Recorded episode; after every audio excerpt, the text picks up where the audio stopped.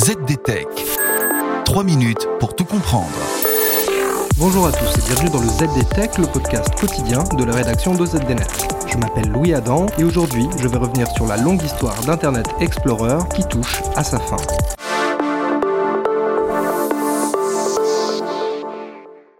Lancé en 1995, Internet Explorer est le nom du navigateur web conçu par Microsoft.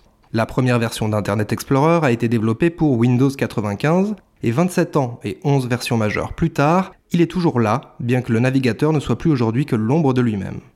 L'heure de gloire d'Internet Explorer, ce sont les années 2000. Porté par la démocratisation d'Internet et la popularité de Windows XP, dont il est le navigateur par défaut, Internet Explorer devient rapidement le logiciel le plus commun pour les internautes qui souhaitent découvrir le web. En 2004, il représente plus de 90% des parts de marché des navigateurs web. Mais ce quasi-monopole suscite également des critiques. Dès 1998, aux États-Unis, des poursuites sont engagées à l'égard de Microsoft, accusé de favoriser son propre navigateur au détriment de la concurrence. Dix ans plus tard, la Commission européenne lancera une procédure similaire, aboutissant à une amende record infligée à Microsoft. Et les critiques ne touchent pas qu'à l'aspect concurrentiel. Si Internet Explorer est incontournable au début des années 2000, les libertés prises par le navigateur avec les standards du W3C, l'organisme qui édicte les standards des technologies web, lui valent de nombreux ennemis. C'est l'un des arguments avancés par Firefox, son principal concurrent à la fin des années 2000 pour lui tenir tête. Le navigateur de la Mozilla Foundation met un point d'honneur à respecter les standards quand Internet Explorer profite de sa position dominante pour s'en affranchir. La guerre aurait pu continuer longtemps si Google n'était pas finalement venu rebattre les cartes en imposant Chrome comme le navigateur le plus populaire des années 2010. Le déclin est amorcé avec l'arrivée d'Internet Explorer 11. Cette dernière version du navigateur, lancée en 2013, est principalement maintenue pour des raisons de compatibilité. Microsoft planche déjà à l'époque sur un nouveau projet de navigateur, Edge, qui doit prendre la suite d'Internet Explorer.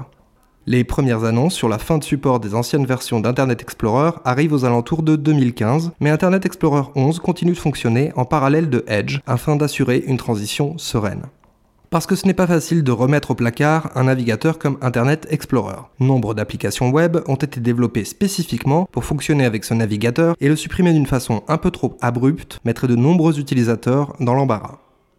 Mais en 2020, Microsoft annonce la fin du support d'Internet Explorer 11 pour le 15 juin 2022. Quelques solutions de repli subsistent encore. Edge dispose par exemple d'un mode Internet Explorer afin d'assurer la compatibilité. Mais le navigateur en tant que tel ne sera plus proposé au téléchargement par Microsoft et les utilisateurs seront redirigés vers Edge.